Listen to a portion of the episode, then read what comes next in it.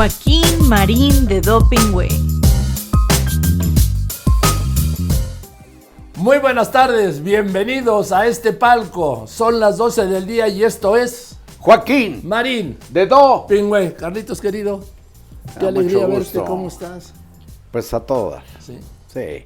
Sobre Qué todo bueno. porque pues ya se dio un primer paso para resolver lo del atentado por fortuna fallido contra el queridísimo Ciro Gómez Leiva.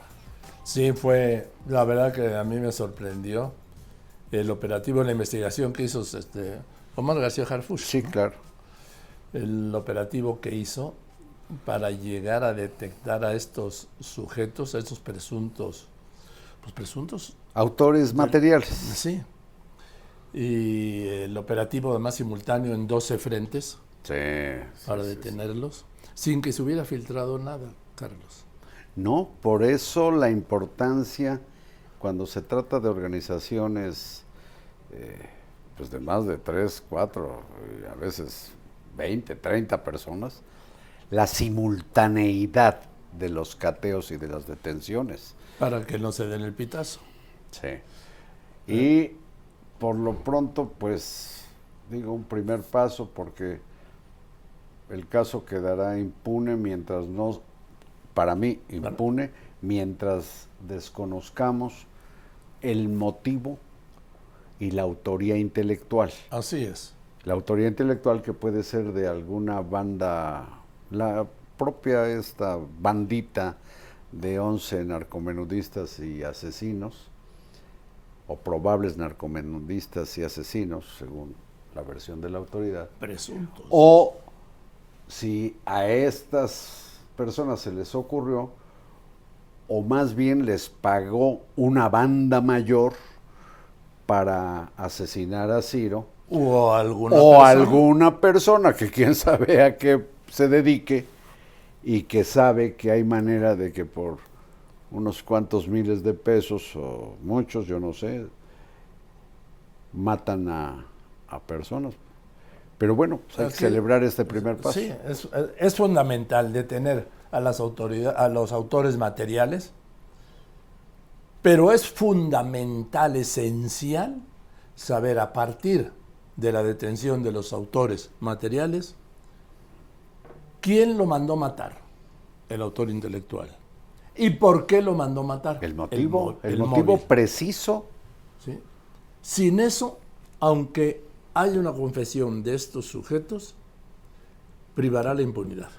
y fíjate lo que son las cosas, todavía tienen que probar, por eso no están acusados de homicidio en grado de tentativa, porque pues técnicamente tienen que demostrar que efectivamente cinco o seis de este grupo de 11 personas, de las cuales cinco son mujeres, tienen que demostrar que fueron los que esa noche quisieron matar a Ciro. Por lo pronto creo que es de celebrarse, es un primer paso. Y sobre todo, Carlitos, hay una toma para mí que es fundamental. La del elevador, donde se les ve se les ve perfectamente cuando fueron a guardar el coche que habían utilizado como escudo para el atentado a Ciro, aquella noche del jueves 15 de diciembre. Y ahí se les ve perfecto en el elevador, hasta conseguir ese video está cañón, ¿eh? Sí, pero sabes que en estos asuntos eh, judiciales, a todo eso, pues mientras no haya algo más consistente, se les llama pruebas circunstanciales. Ay, licenciado Marín. Sí, tiene que obtenerse sin maltratar físicamente a estas personas, tiene que obtenerse una confesión. Requerimos una narrativa tan diáfana como la del ex procurador Murillo Karam cuando explicó la matanza Bueno, de normalistas. Y yo me iría mejor a otro referente. A ver. Me refería al referente de Raúl González sobre el asesinato de Luis Donaldo Colosio. Ándale, de Luis Raúl Luis González, Raúl González, Pérez, sí. Una narrativa impecable con pelos y señales de cómo estuvo todo. Así de tomos. Cuatro. Por eso. Cuatro. Bueno, Bueno. el asunto me da oportunidad, Joaquín, para para felicitarte por la conversación que tuviste Ah. el miércoles con Ciro, porque Ciro destripó su, su, su- caray, su sacada de vida con esta situación. Platicó cómo le gusta ah, caminar por las calles, hacer, él hace mucho ejercicio y pelota vasca y no sé cuántas cosas, caminatas en los viveros de Coyoacán, etcétera. Me consta que anda pues como, como yo mismo, yo me meto a taquerías o a restaurantes, a donde sea, lo hace uno con confianza. Eso se le ha suspendido a Ciro y yo espero que recupere lo antes posible esa oportunidad de movilidad o de moverse por donde quiera sin estar mirando por encima del hombro. Pero Joaquín, me llamó también mucho la atención notar pues algo así como un alto grado de estremecimiento de tu parte, que llegó un momento en que dijiste, caray, ya no sé ni qué seguir hablando contigo, Ciro. Sí, teniendo tantas preguntas que hacerte, no te puedo hacer ninguna. Porque sí me... Es que sabes qué, Carlos, además, estos eventos tan violentos, cuando te son tan cercanos, te hacen más vulnerable. Y mira, quizás te hace más vulnerable Y más sensible. pero no solo por la amenaza que venga de otras personas, sino te vulneraliza, si se vale el término, a ti mismo, Sí, claro. porque ya te tocaron algo así como una vértebra, si no es que el cerebro, pues te traumatizan, pues. Y superar el trauma de que te disparen a la ventanilla directo a la cabeza y luego casi de espaldas el tirador le tira otro que Dos más. estalla en el parabrisas, También- uno de esos, también a la altura de la también a la cabeza, te habla de que cuando menos este, este miserable matón, eh, pues tenía escuela. Ah, no, es un, Tontería. es un tirador profesional. Pero déjame decirte algo. La organización de la que nos enteramos el miércoles, 11 personas, pues no existía en el mapa de la criminalidad, cuando menos públicamente. Y yo supongo que es una, digamos, una pandilla que se dedica al narcotra- narcomenudeo, le llaman, son narcotraficantes, Punto. y al sicariato, es decir, les pagan por asesinar personas. Entonces yo creo que si se les ocurrió, pues no tienen eso que se llama inteligencia. O quienes los contrató no tiene inteligencia, porque lo primero que debieron haberse enterado es que Ciro, por fortuna, manejaba una camioneta blindada. Sí, pero eso, eso es, en fin, eso es una falla de ellos, una afortunada falla. No, desde luego. Porque Oye, si no- oye, oye, y algo, algo que no puedo dejar de registrar. La, inteli- la inteligente respuesta instintiva de Ciro Gómez Leiva. Porque, Joaquín, él va en su camioneta en movimiento. La motocicleta se acerca, le da Pero dos primero la otra camioneta se le pone enfrente. Sí, enfrente y lo hace que, para bajar la velocidad. que baje la velocidad. Entonces este cuate le dispara acá y luego se pone adelante y se voltea y dispara para atrás. y le da al cofre y al parabrisas, o al parabrisas y al cofre. Bueno, y Ciro instintivamente frenó, pero instintivamente también su respuesta pudo ser irse sobre la motocicleta y hasta quizás prensarla contra el coche que servía de escudo. Pues no sé. pues no Permíteme, no, es, es que ese, ese momento, esos instantes, para mí son notables porque pudo ser cualquiera de las dos cosas.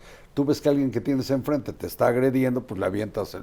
el- el- No, es- es que no sabes Bueno, cómo no, reaccionar. lo que digo es que si lo hubiera hecho con suerte, pues con suerte no habría todos los videos que vimos que eh, pues explican la cadena Sí. de, de pasos que dieron estos miserables. A eso me refiero. Y mucha gente que es agredida por alguien, pues sí le avienta el coche. Sí, Joaquín. sí, lo que pasa es que no sabes cómo, en un caso tan traumático. No, responde el instinto. Por eso digo que el instinto No- no sabe. del canijo Ciro, pues tiene neurona también, Sí, sí. porque sí. dio oportunidad a que se Claro. realizara la El investigación. instinto, pero es el instinto, porque y ante el instinto nadie puede decir, es que puedes tú plantearte, en caso de esto yo operaría así, haría lo siguiente, pero cuando te pasa, ¡pum!, te que vas a negro, ¿sí? Y es el instinto. Es el instinto lo único que queda. En fin. Pero fíjate, a propósito de inteligencia y esto de cámaras, Joaquín, si me permites, eh, pues le mandamos aquí un saludo más al querido Ciro. Sí, larga vida, querido Ciro. escribió. Larga vida es el texto que escribió Joaquín y, y pues yo nada más dije es el primero de tres pasos. O sea, Sí, ya, sí, ya quedamos. los principales pendientes ahí están. Ahí está. Bueno, Ahora, dime. pero a propósito de inteligencia y de cámaras en la ciudad, qué bueno que las hay. Caray, ¿Qué? el anuncio de ayer en la mañanera presidencial de que más de seis mil guardias nacionales van a estar vigilando el metro, me deja helado, Joaquín. Me deja helado porque esos seis mil 6.600. además. 6.600 efectivos. Carajo, no debieran estar cazando a los que secuestraron a los tres periodistas de Bueno, o, Acapulco y de Chilpancingo. o en sí, están en Zacatecas y en Por eso. Colima y Y, en Michoacán, en y el metro, y el metro, pero en esta, San Luis. pero esta lógica de poner a 6.600 militares, porque lo son, a cuidar el metro, digo, ¿y para qué chingados se creó la inteligencia, eso que le llaman inteligencia artificial? Pues plagas de cámaras el metro, porque ya ves que hay una buena dosis de paranoia en esta cuarta transformación. Bueno, no, hay, pues hay de paranoia, Carlos, cuando las cosas no le salen como quieren. Está bien. Bueno, es una paranoia convenenciera, digamos. Lo que digo es que eh, andan ya con la idea de que quizás todas las desgracias que están ocurriendo en el metro, Sí. o algunas, son provocadas, Sí, ¿verdad? aquí dijo... que no descartan ninguna línea No. y entonces insinúan el sabotaje y A tal. ver. Pues eso lo resuelves con cámaras en las líneas del metro. Ahora, Carlos, mira, dice Claudia Sheinbaum, esto no es normal. Y yo le contesto, tiene razón Claudia, esto no es normal. No puede ser que prácticamente un día sí y un día no haya incidentes en el metro. Incidentes que tienen que ver con aspectos mecánicos, incidentes que tienen que ver, según los especialistas, en deficiencias de mantenimiento y un aspecto que no va a resolver la Guardia Nacional. No, hombre. Ahora, si se trata de decir, Carlos, y el mensaje es que el metro está perfecto y que lo que ha ocurrido es por sabotaje y que por eso va la Guardia Nacional, pues menudo diagnóstico, Carlos. No, de la patada, porque es una presunción que no parece hincarse en un dato eh, eh, fehaciente. Y tú imagínate lo que van a hacer 6.600 soldados de Sí. México a la hora de los aguaceros, cuando venga la temporada en que algunas estaciones del metro se convierten en regaderas descomunales para que para empapar a tumultos de usuarios. ¿Qué chingados va a hacer la Guardia Nacional? ¿Dónde está la inteligencia realmente para resolver los problemas del metro? Y déjame decirte, desde 1997, con respeto lo digo para el ingeniero Cuauhtémoc Cárdenas, en que esto que le llaman izquierda, el ingeniero Cárdenas yo creo que sí está más hacia la izquierda racional que el morenismo, en que comenzó a gobernar la capital del país esta izquierda. Bueno, cuando López Obrador era presidente del PRD.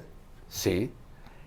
Desde entonces el metro fue prácticamente abandonado, excepto por Marcelo Ebrard, que acuerda con el gobierno de Felipe Calderón la construcción de la línea 12, que ya sabemos qué pasó en la línea 12. Pero el metro en el mundo es una obra viva de permanente atención. Nunca paran las supervisiones, las revisiones, las estructuras, el chequeo de las estructuras. Y aquí, por la, por la coartada esta, para mí infame, de la austeridad que bautizan como republicana o la pobreza franciscana, pues todos los gastos de las dependencias de los gobiernos morenistas se han ido abajo para hacer buchaca, para el reparto, el centaveo a los pobres, que como vimos la semana eh, anterior, pues el presidente de la República dice que, que apoyar a los pobres es ir a la segura porque a la hora que se les necesita para apoyarlo, ahí están con sus votos. Es una decisión política. Una estrategia política. Bueno, el abandono del metro es como el abandono que tuvo el sistema del drenaje profundo, ¿te acuerdas? Antes de ir al sistema del drenaje, y yo quiero seguir con lo del metro y decir una cosa. El metro de la Ciudad de México, que no es el más antiguo del mundo, ni por mucho, está el, de Londres, el de Moscú, el de París. París, sí, digo por citar, ¿sí? Es el sistema del metro con más incidentes del mundo, de las grandes capitales del mundo. Y es por el abandono, porque desvían los recursos para otras cosas. Por lo, pues por lo que sea, pero ahí está, ¿sí?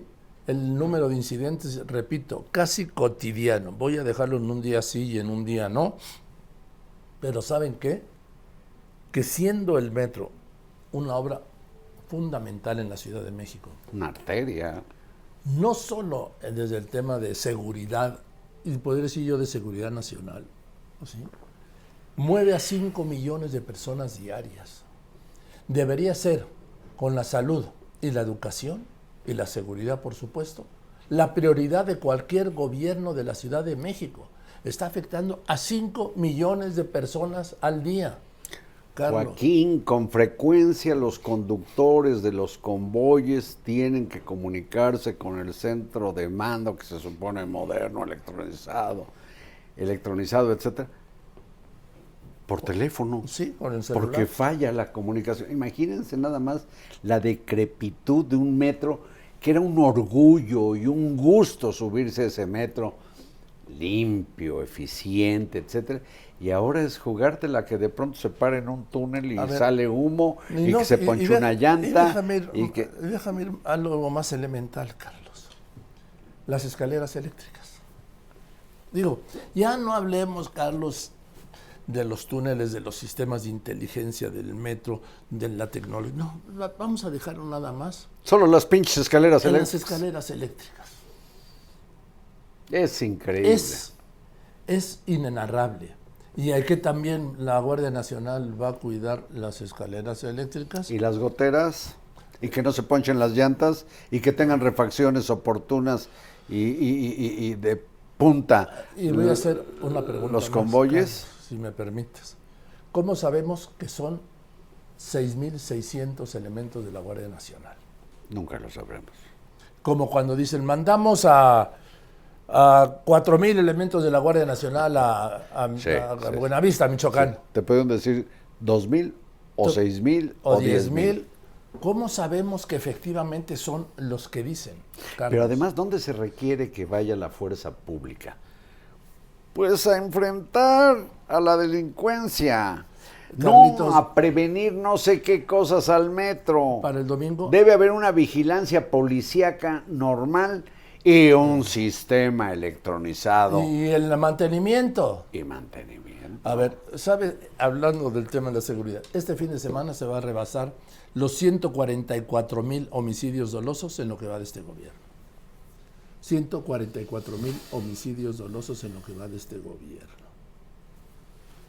Qué barbaridad. Por eso, ¿y para qué está? Pues se supone que la Guardia Nacional es propiamente una policía federal. ¿Para qué está? Para cuidar el metro. ¿Y por qué no van a cuidar la Alameda? a ver si no hay carteristas.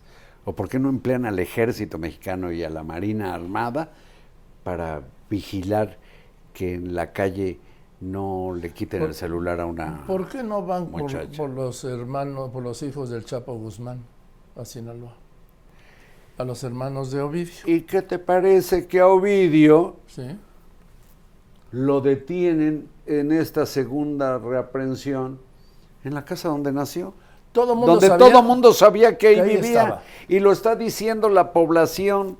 Sí. Que por cierto, vaya base social que tiene el narco, ¿no? Hombre, Que ahora exige, y el gobernador de Sinaloa, que nació en Baridaguato, no hay que olvidar, Ah, sí.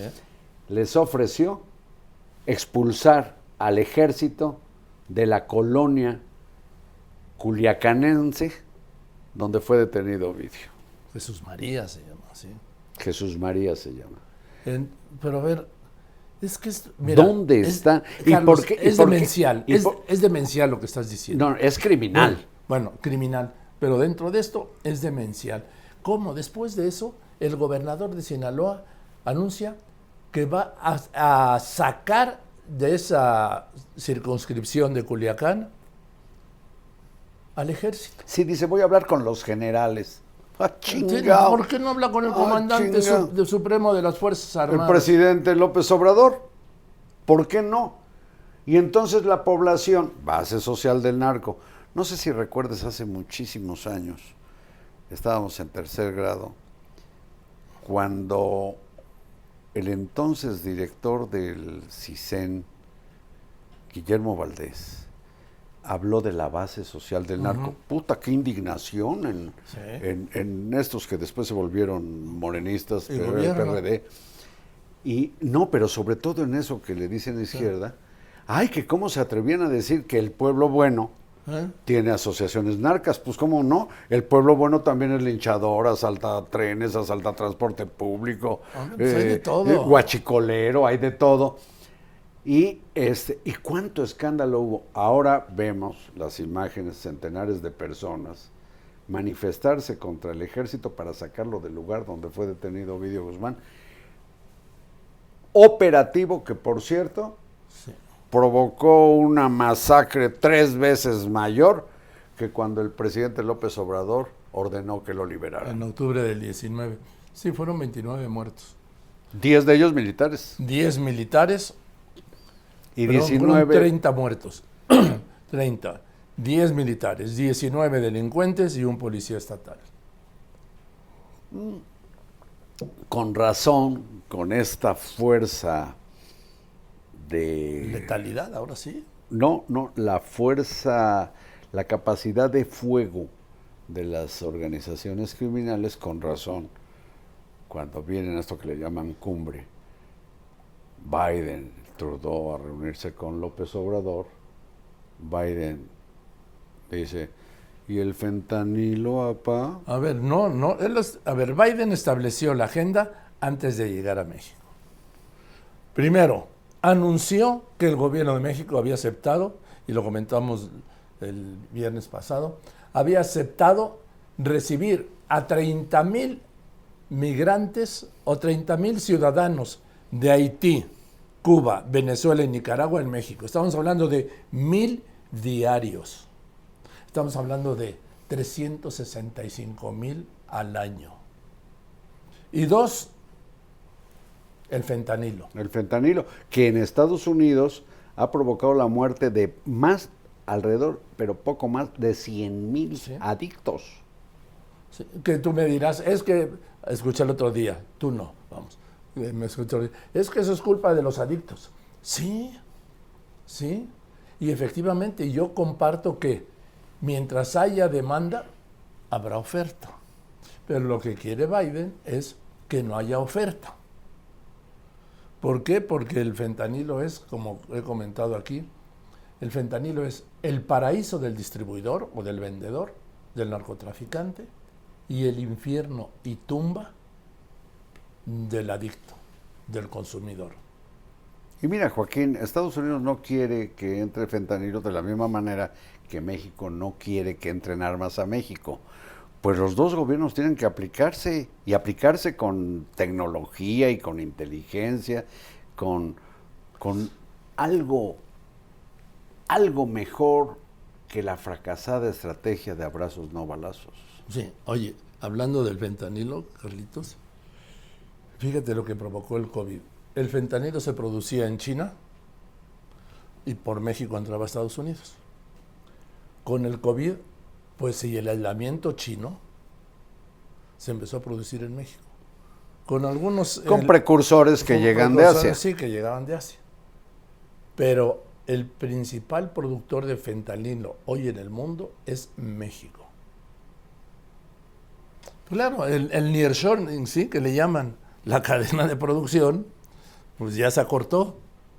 Pero ¿cómo ves que en la conferencia conjunta de los tres mandatarios, esta gran reportera de Radio Fórmula, Sara Pablo, Gran plantea preguntas para los tres y una de ellas era la del fentanilo.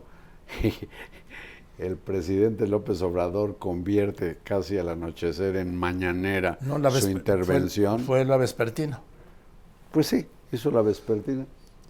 Se sopla media hora con un soliloquio y cierra la posibilidad de que respondan No. qué trataron sobre el pinche fentanilo No, y sobre Y- el tema migratorio. y sobre el tema de las energías que Claro, tienen sí. conflicto. A este, y dice el presidente, después del choro que se echó, porque la pregunta de Sara Pablo era para el presidente, para Trudeau y para Biden, ¿sí?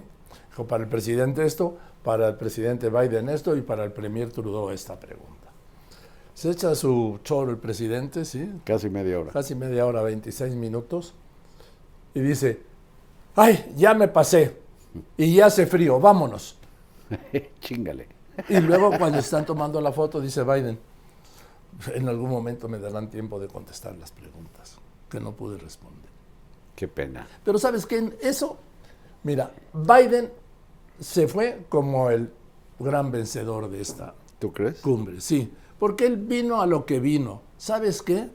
En este orden, Carlos, el migratorio, que es su principal preocupación Amarrarlo de los 30 mil. por encima del fentanilo, el migratorio, ¿por qué? Porque ya están en temporada electoral. Bueno, en Estados Unidos siempre están en temporada electoral, ¿sí? Y el tema migratorio es central. Pero debo decirle una cosa, Carlos. A López Obrador no le fue mal con la cumbre. No, no, no, no. Eh, no Yo creo que en términos mal, ¿eh? generales le fue bien. Le Pero- fue muy bien porque sentó aquí en su palacio, como quería, al presidente de Estados Unidos y al primer ministro de Canadá. ¿Sabes? Y por lo menos, perdón, y por lo menos en las intervenciones públicas les dijo lo que les quiso decir. Hay dos detalles que yo quisiera resaltar de esta cumbre que le llaman. Una, la, digamos, la deliberada, supongo, omisión del presidente de Estados Unidos de este dato que me parece medular. Al hablar de los 30 mil nicaragüenses, cubanos, venezolanos y haitianos que cada mes va a, A mandar a México. omitió decir que al menos de Cuba, Nicaragua y Venezuela, esos migrantes huyen de tiranías. Entonces tuvo el buen gesto de no refregarlo ante Sí. López Obrador, porque López Obrador considera que esos tiranos son pues, sus amigos y son ejemplares. Bueno, no sé si ejemplares, pero pues sí los con- considera como pares. Tan es así que el discurso que se echa el presidente López Obrador con Biden es las Américas, Sí. el liderazgo, su, eh, su liderazgo en la América Latina. Eh, pero Biden dice- Y hablando de la ALPRO, sí, de la Alianza para el Progreso de Kennedy de los años 60, que fue un fracaso. Sí. ¿eh? Lo que pasa es que pues quedan ahí esas leyendas urbanas de los éxitos. Y dice pero- que Estados Unidos se ha olvidado de la Sí, región. se ha olvidado de la Y región. entonces Y- Biden le dice, oigan, han sido miles de millones de dólares los que tenemos y no solo nos ocupamos del continente. Estamos preocupados por lo que pasa en África, en Europa, en Asia, ya nada más le faltó citar Tahití y. Oceanía. Australia, sí. Pero Una visión mucho más amplia. sí, ahora, y luego plantea el presidente la sustitución de importaciones. Eso es de los años 60, Carlos. ¿Con qué sustituyes el maíz que no alcanzamos a producir para la autosuficiencia? Pues produciendo más. Pero en fin, ¿con qué? Pues con las importaciones. Pero a lo que voy es que Marta Bárcena, la embajadora eminente, hablé con ella y me dijo... Ex embajadora en Washington. Así es. Eh, la primera embajadora de López Obrador en Washington. Y que renunció. Y me dijo, yo creo que es un problema de lenguaje de los años 60, del presidente. Porque él quiso hoy lo que se es que está todo el lenguaje es- López Obradorista es de los años 60, Joaquín. Sí. Él lo que quiso referirse fue a las cadenas de producción, a la re- relocalización de las cadenas de producción. Pero pues también está muy complicado que el presidente hable del nearshoring, ¿no? Pero ahora, Carlos, en medio de todo esto, ¿qué se da? El título y la tesis de la, de la ministra, ahora sí que de su ministra, Yasmín Esquivel. No, pero permíteme, déjame acotar algo al tema de la trilateral. Acótalo.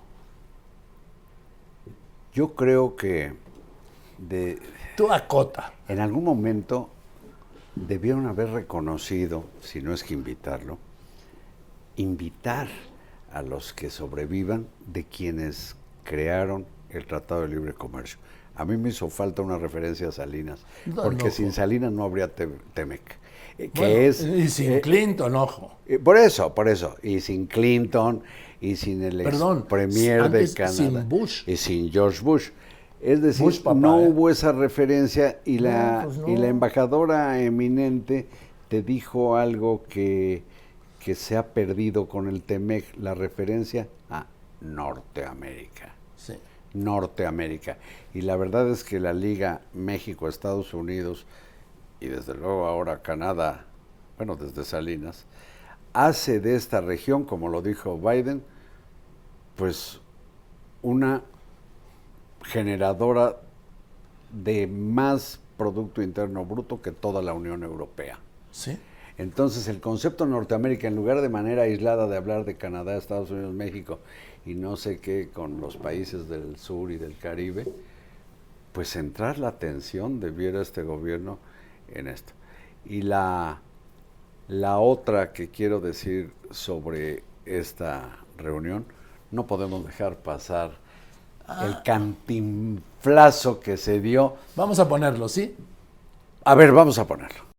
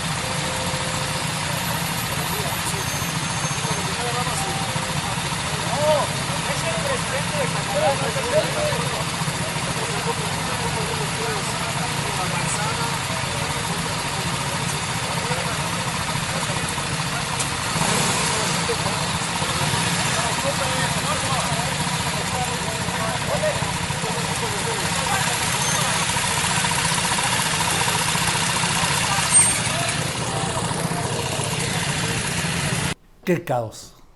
Ahí están las consecuencias de haber desmantelado al Estado Mayor Presidencial, las guardias presidenciales. No habría ocurrido nunca No. con esos cuerpos especializados, entre otras cosas, en algo así como la visita de mandatarios Sí, de todos. Traigo al canadiense. Traigo al canadiense y estaba un transporte enorme, casi como esos blindados, ¿sí? De la Guardia Nacional, por donde tenía que entrar eh, el convoy de Trudeau ahí al hotel donde está el club de industriales. Y ahí en Campos Elíseos todos parados y todos daban órdenes, ¿viste? Sí. No, no, Y no. terminante esa mujer altota. Sí, de, la, de seguridad de Trudeau. parecía, sí, sí, sí, de película, Sí. ¿verdad? Terminante haciendo su función, Pues porque no tenía por qué tratar con un motociclista, supongo que de la Ciudad de México, o militar disfrazado de policía de la Ciudad de México, co- ni hacerle caso con eso de traigo al canadiense. ¿no? Y luego otro grita. Quítala de esa, No, le diría, quítame grita, la de esa. Grita otro, es el presidente de Canadá. bueno, pues en fin. Pero yo iba con el tema de la tesis de Yasmín Esquivel, que esto al final representa una crisis para la Suprema Corte de Justicia de la Nación. Carlos, vamos a ser claros, no para López Obrador, no para la UNAM, ya ni siquiera para ella, para la Corte. Porque de acuerdo a lo que anunció eh, antes de anoche la UNAM, sí hay un plagio de la tesis. Esto que lleva ahí la UNAM como que dijo, "Psst, se la paso a la Secretaría de Educación Pública, que es la que expide las cédulas profesionales, ¿no? Sí. Y yo he comentado, sin éxito alguno, por supuesto, porque yo no hago los comentarios para que se cambien las cosas, sino solo doy mi opinión, ¿sí? Hay algunos que sí opinan para No. transformar, sí, sí, ¿sí? sí, para modificar, para cambiar. Cada pendejada que dicen cree- creen que es algo así como una Y tesis. no solo eso, sino que va a cambiar el mundo. Sí. No, yo solo di una opinión que a mí me parece que para la salud de la Corte y del Poder Judicial, la ministra Yasmín Esquivel debería pedir una licencia temporal, Carlos. Yo no sé qué hace aferrada, Sí. amachada a su Una asiento licencia en el pleno. temporal mientras... Por motivos personales. No, mientras se resuelve esto. No, esto ya está esencialmente resuelto. La señora Bueno, mientras, mientras concluye. Bueno, la señora ha estado desde que obtuvo su título y su cédula por la UNAM y su cédula profesional por la Secretaría de Educación, pasándosela, pues técnicamente de abogada. Yo creo que le faltó categoría moral para decir ante el problema, pues saben qué, por ignorancia, por descuido, porque eso me sugirieron que no habría problema. Como pecado de juventud, cometí Sí. una tontería y por lo tanto es tan delicado esto que rompe mi cimiento para ser ministra de la Corte que solicito licencia. Eso debió haber hecho pues, en los primeros días después del hallazgo que la Corte y aun el presidente de la República debiera agradecer de Guillermo Sheridan. Sí, el y- gran Guillermo Y se Sheridan. le fue encima. Se le fue encima, lo acusó de corrupto, lo De acusó de... corrupto. Oye, es que además dispara lo de corrupto con una facilidad. ¿Sí? Hoy, ayer, perdón, cuando habla de, vuelve a defender a Yasmín, ataca a la UNAM y se va contra los conservadores corruptos e hipócritas. Porque, ¿Qué tienen que ver los conservadores corruptos e hipócritas con la tesis de Yasmín Esquivel de la ministra? ¿Cómo nunca se refirió como corrupto e hipócrita al conservador Donald Trump? Su, amigui, amigo. Porque es su amigui. Su amigui, amigui. Amigui. Bueno, el asunto es que no solamente la Corte, Joaquín, aunque es muy importante cómo repercute esto en la credibilidad y honorabilidad de las resoluciones de la Suprema Corte de Justicia, sino qué pelota caliente le cayó a la Universidad Nacional Autónoma de México que hiciera lo que hiciera, haga lo que haga, queda mal. Ya el presidente ayer dijo, ah, ahora nos avientan la pelota para que sea la Secretaría de Educación, Sí. con la titular que no sabe cómo son ahora las clases de aritmética en las escuelas primarias, En, las- en el segundo año.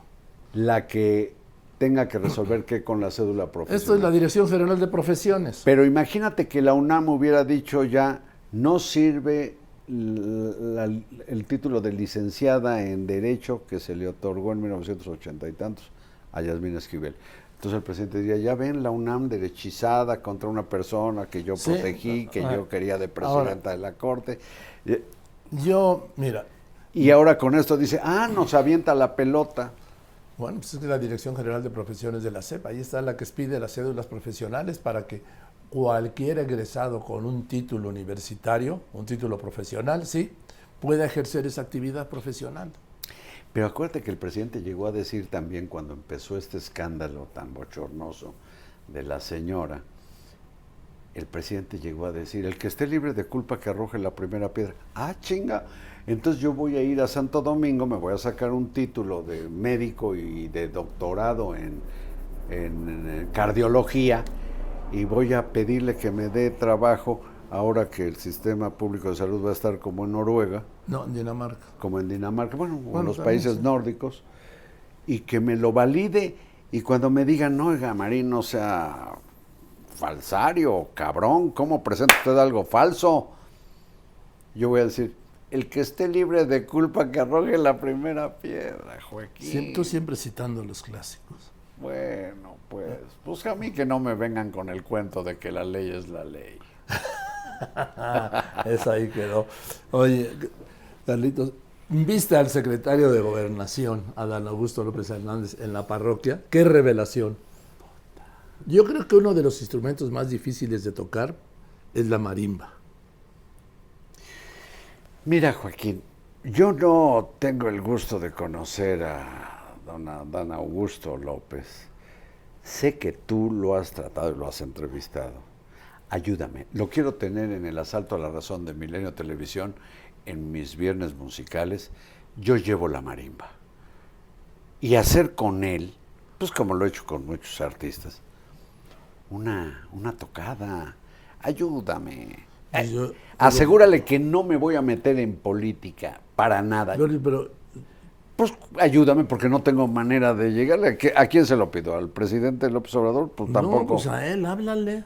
No, pues si le hablo, dudo que me conteste. Mire, vamos a ver al secretario de Gobernación, que es tabasqueño, ahí aprendió la cuna también de la, sí, de la marimba. Una de las cunas, porque lo pelean Chiapas y Guatemala también. Bueno, Chiapas ahí con los Nandayapa, ¿te acuerdas? La marimba sinfónica. Bueno, este, pues vamos a verlo. Es que es una imagen única.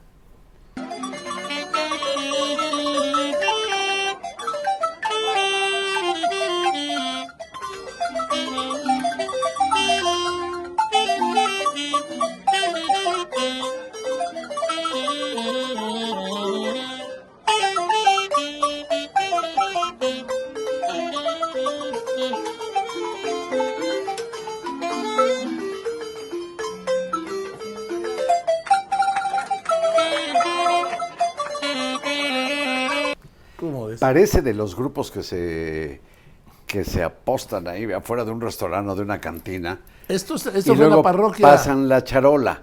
Por eso, pero yo veo al secretario, y como diría su jefe, el señor presidente, lo digo con todo respeto, y digo, pues si voy pasando y lo veo, pues con suerte llego y en la guayabera le echo una moneda o un billete, aunque sea de 20, al secretario de gobernación.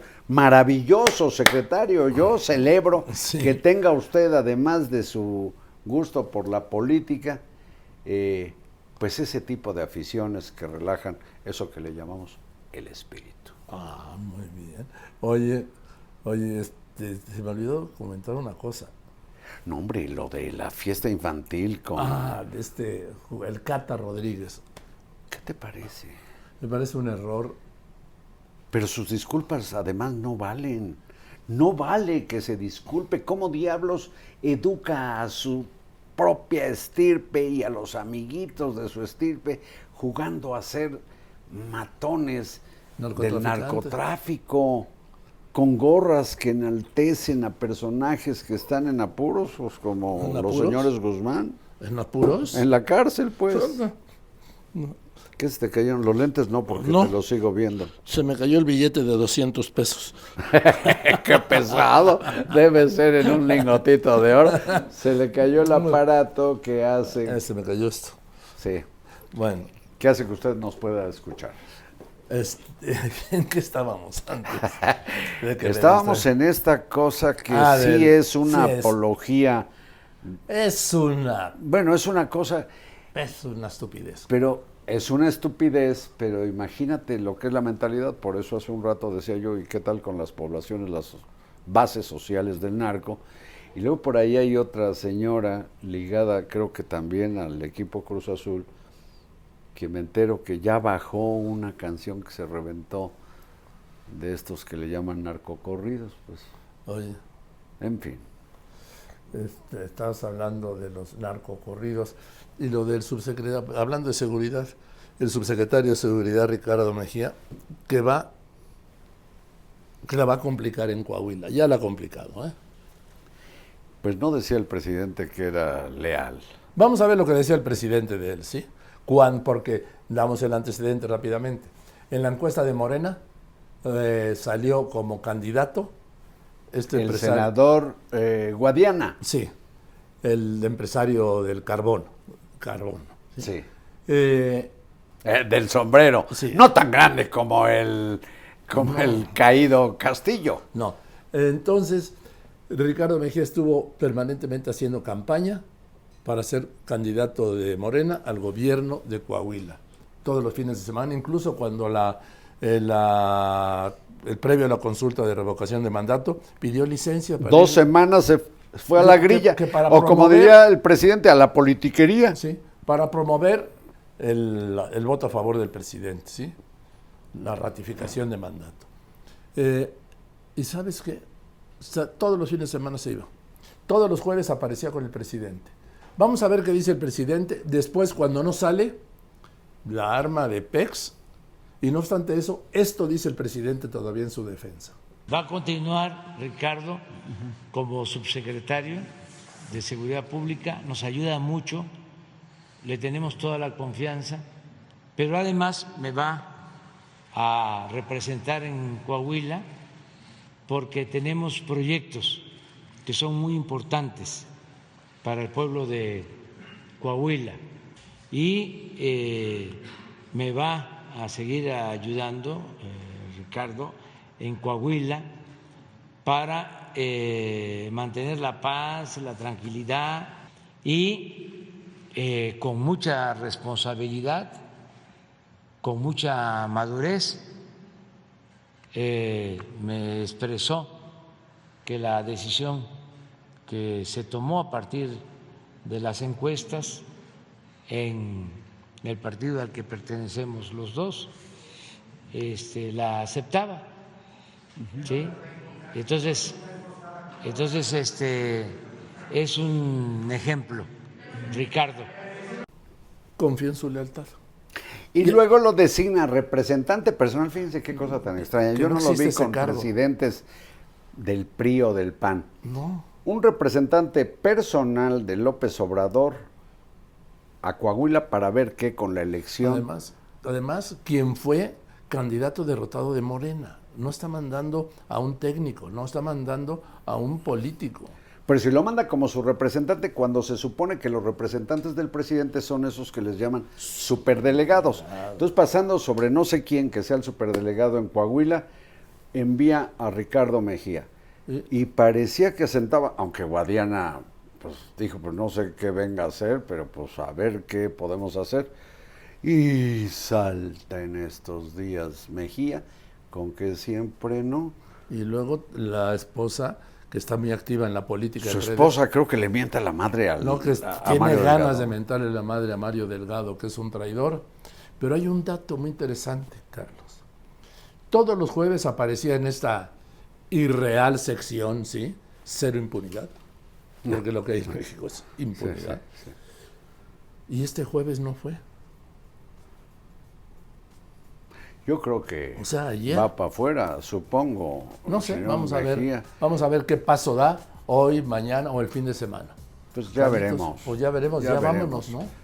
Pues Joaquín, Marín, dedo. Pingüe, te quiero mucho, Carlitos. Me da una Gracias, yo también verte. a ti. Que estés muy bien y recuerde que nos vemos, ¿sí? Nos vemos a cualquier hora, en cualquier momento, en cualquiera de mis redes, ¿sí? Con Joaquín Marín de Dopingüe en este nuevo capítulo de esta nueva temporada, la tercera temporada. Muchas gracias. Gracias, Joaquín. Y buenas tardes. Joaquín Marín de Dopingway.